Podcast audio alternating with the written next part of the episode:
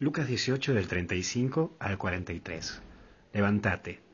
Lo primero que vemos es que es un ciego, una persona sin fuerzas, pero que por sobre todo no tenía esperanza.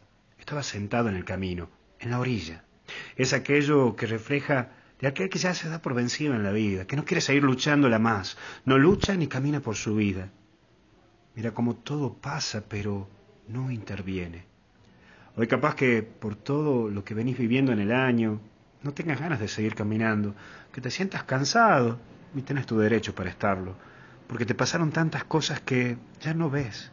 Y encima de que no ves, ya no tenés ganas de hacer las cosas. Hoy, ¿sos un caminante de la vida? ¿O vas, vas ahí, te sentás y ves pasar todo?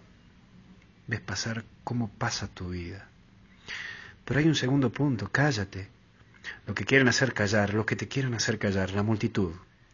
La multitud que quiere callarte, que lo quiere callar.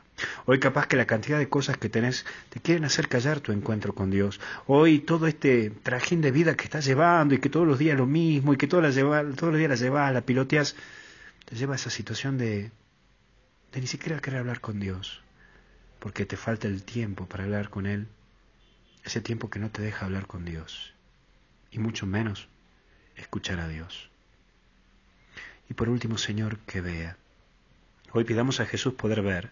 Tu vida es una búsqueda de la verdad y hay que aprender a ver lo que pasa a tu alrededor y lo que sucede en vos.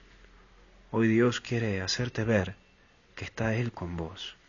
Señor, que vea. Señor, que sea. Señor, que entienda. Hoy le pidamos a Jesús la gracia de poder ver y si estamos sentados y ya no tenemos ganas de caminar en esta vida y no queremos lucharla más, le pidamos la fuerza necesaria para seguir adelante. Que Dios te bendiga en el nombre del Padre, del Hijo y del Espíritu Santo. No te olvides de rezar por mí. Cuídate.